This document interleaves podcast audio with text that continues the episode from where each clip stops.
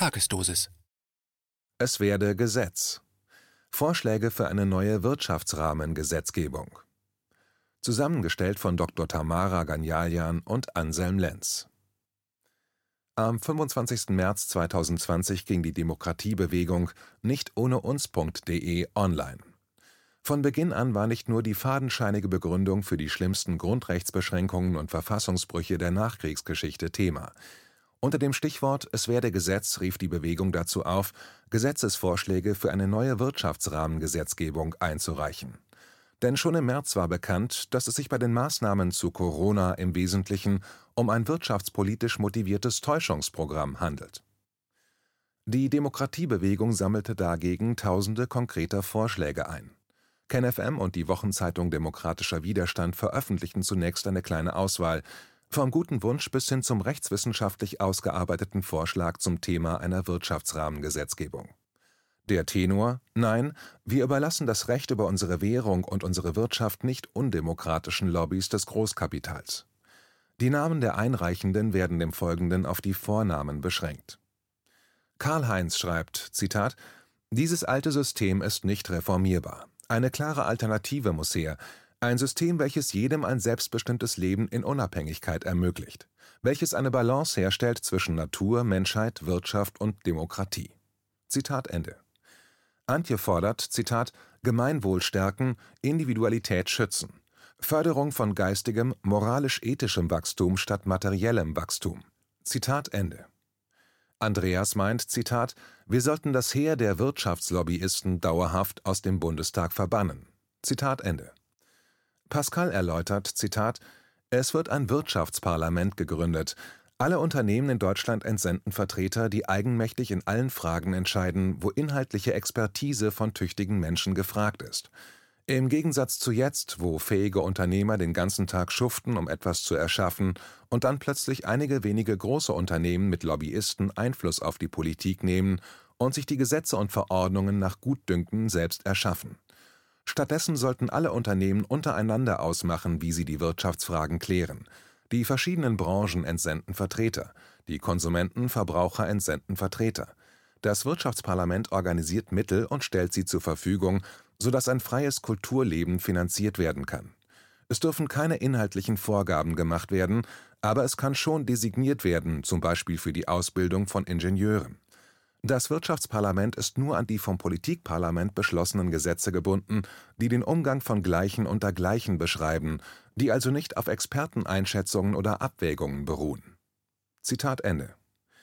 Daniel trägt bei, Zitat, es werde gesetzt, dass Löhne und Gehälter gleichberechtigt, geschwisterlich und menschenwürdig gezahlt werden, damit keine diktatorische Klassenstruktur entstehen kann. Zitat Ende. Holger fordert, Zitat, ein Recht auf ein Leben ohne Smartphone oder sonstiges Tracking, Bargeld in der Verfassung verankern. Zitat Ende. Peter Stephan meint, Zitat, Schrumpfgeld oder wenigstens ein Vollgeldsystem anstreben. Zitat Ende. Frank führt aus, Zitat, an wem sollte man sich bei einer Wirtschaftsverfassung orientieren?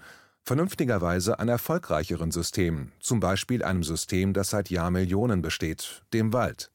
Die kleinsten Individuen werden geschützt, die größeren konkurrieren nach Kräften und die größten werden im Wachstum gebremst.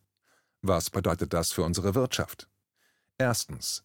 Wiederherstellung und Schutz des staatlichen Monopols auf Geldschöpfung durch Vollgeld. Wiederherstellung des Trennbankensystems. Zinserträge müssen am Ende dem Staatshaushalt zufließen. Zweitens. Grundrecht auf Verwendung von Bargeld oder eine jederzeit verfügbare, keinesfalls aussetzbare und nicht nachverfolgbare digitale Währung für jeden Staatsbürger. Drittens. Jeder Staatsbürger erhält ein bedingungsloses Grundeinkommen, welches die Armutsgrenze nicht unterschreiten darf. Viertens. Über die Verwendung ihres Anteils am Staatshaushalt darf jeder Staatsbürger direkt bestimmen. Fünftens. Das Steuersystem gewährleistet die gerechte Verteilung des nationalen Wohlstands und gleicht Einkommens sowie Vermögensunterschiede aus, um generationsübergreifend Teilhabe am Gemeinwesen in gleicher Weise zu ermöglichen.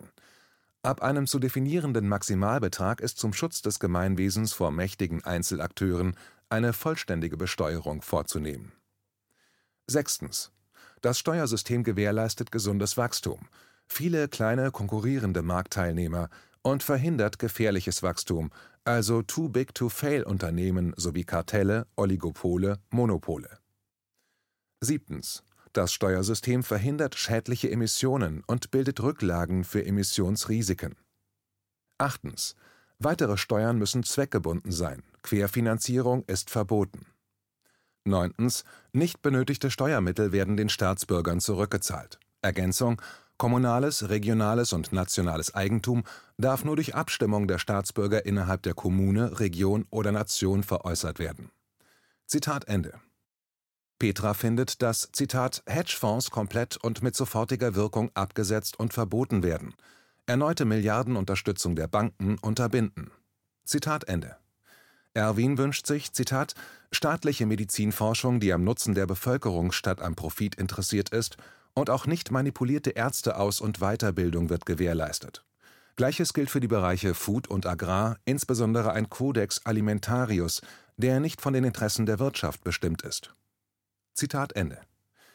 Antje schreibt, Vergesellschaftung volkswirtschaftlich wichtiger Betriebe wie Energiewirtschaft, Banken, Wertpapierdruck, Rüstungsproduktion nur noch für die eigene staatliche Verteidigung, Nah- und Fernverkehr. Zitat Ende. Sebastian fordert, Zitat, Firmen müssen für ihre Niederlassungen in Deutschland Steuern zahlen, egal ob der Stammsitz im Ausland ist. Privatfirmen dürfen nicht auf Kosten des Steuerzahlers Hilfspakete erhalten, wenn der Staat keinen Einfluss auf diese Firmen erhält, zum Beispiel Lufthansa. Die Wirtschaft soll in einer liberalen, sozialen Marktwirtschaft gedeihen, statt in Planwirtschaft unterzugehen. Kein nichtstaatliches Unternehmen darf vom Staat bevorzugt werden. Zitat Ende. Pascal ist der Ansicht, Zitat, der Besitz von Grund und Boden ist ein Widerspruch in sich. Grund und Boden dürfen nicht wie Waren verkauft werden, denn sie können nicht wie Waren verbraucht werden. Es müssten Wege gefunden werden, wie nicht der Staat die Grundstücke an die Menschen verteilt, sondern wie Gemeinschaften lokal entscheiden, welche Fläche welcher Nutzungsart zugesprochen wird.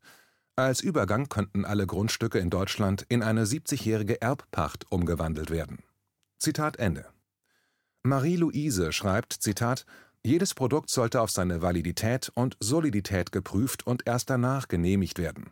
Es sollte internationale, unabhängige Prüfinstanzen geben, die eine nahe Zusammenarbeit mit den internationalen und nationalen Gerichten pflegen.